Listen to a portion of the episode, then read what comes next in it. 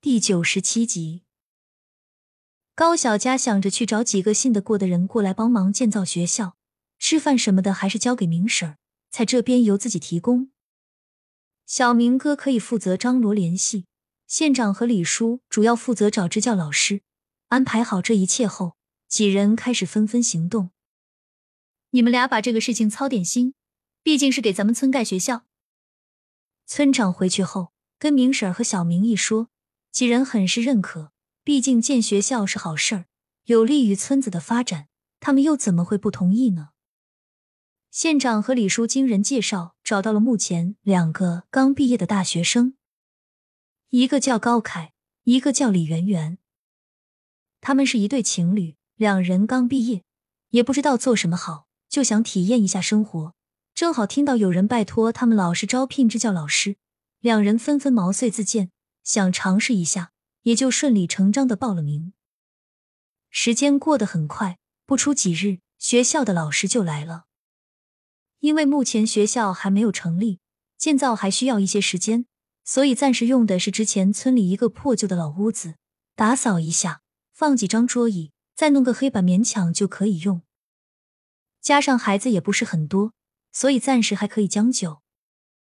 高小佳想的是。准备平时授课的话，嫌地方太小，可以先在门口的空地上进行。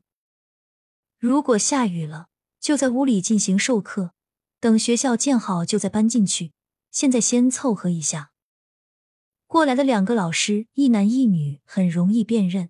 高凯是一个瘦瘦高高的男人，戴着一副眼镜，斯斯文文的样子，一看就是大学刚毕业，略微带着点腼腆。他旁边站着的是李圆圆，圆圆的脸上带着两个酒窝，整个人看起来肉肉的。他好像特别爱笑，自从来到这里，嘴角的笑就没有停止过。你们好，我是高小佳，有什么不懂的都可以问我。简单做了一下交接，高小佳介绍了一下自己，也简单跟高凯和李圆圆分配了一下任务。因为我们学校孩子不是很多，所以我打算分成两个班。一个大班，一个小班。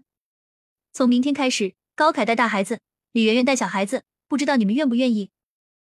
高小佳考虑到对两人还不甚了解，但女生会对孩子有更大的亲和感，小年级的孩子更为适合李媛媛。没问题的。两个人异口同声的答道。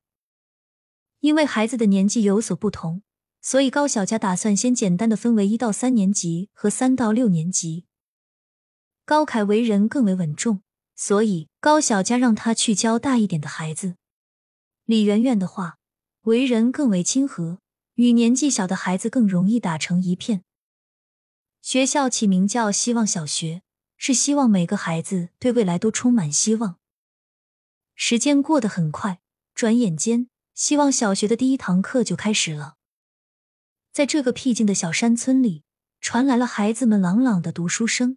这次上学的孩子们，除了本村的孩子，还有外村的，总共七八个人。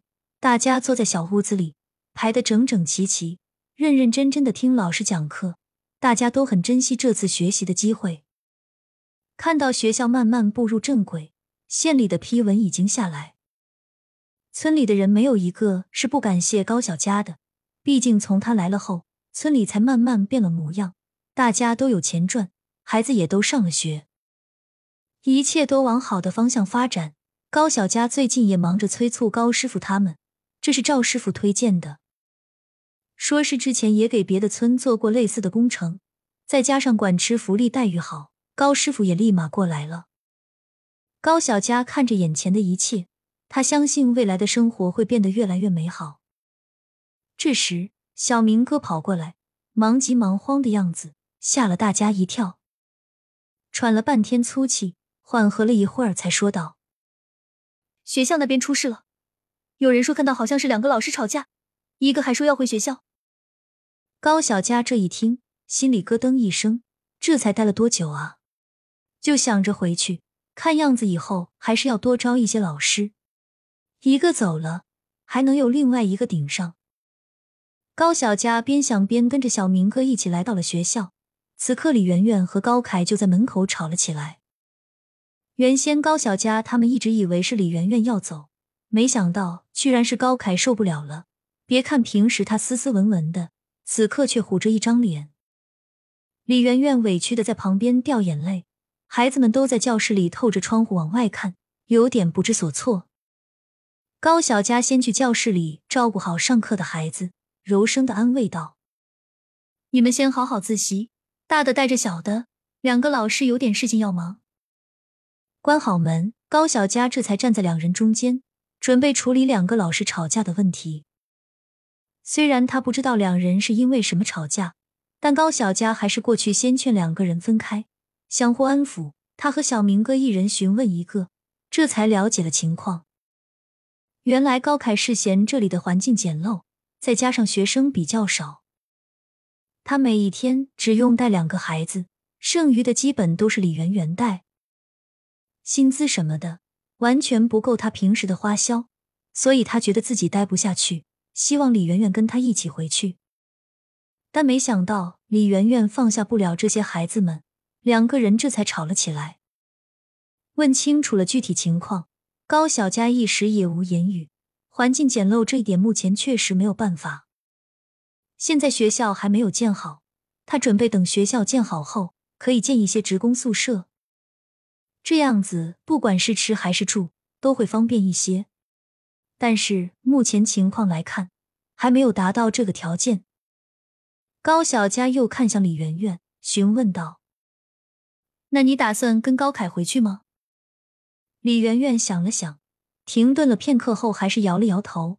她舍不得这些孩子，尤其是看着他们那一双双渴望的眼神，她就无法离开。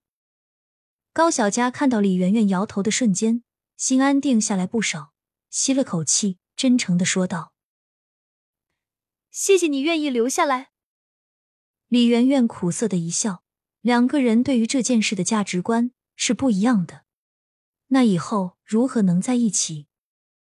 要么是妥协，要么是分手。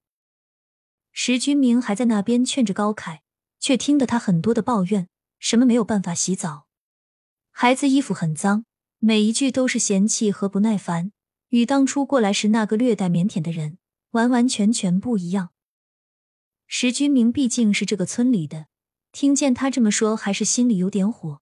但毕竟现在老师不好找，能有一个是对孩子们好。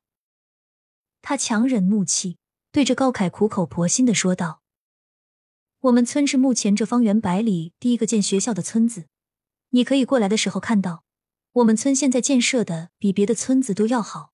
虽然还是比不上大城市，但是时间长了会好的。到时候会有职工宿舍。”这些你说的问题也都会解决。现在好不容易孩子们和你都熟了，你再走也是对他们对自己的不负责任，不是吗？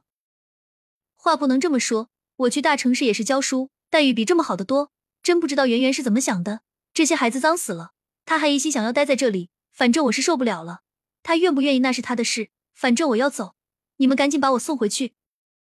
高凯根本不听石君明说的话，他去意已决。大家都知道劝不住高凯，只能让他自己再做一次决定。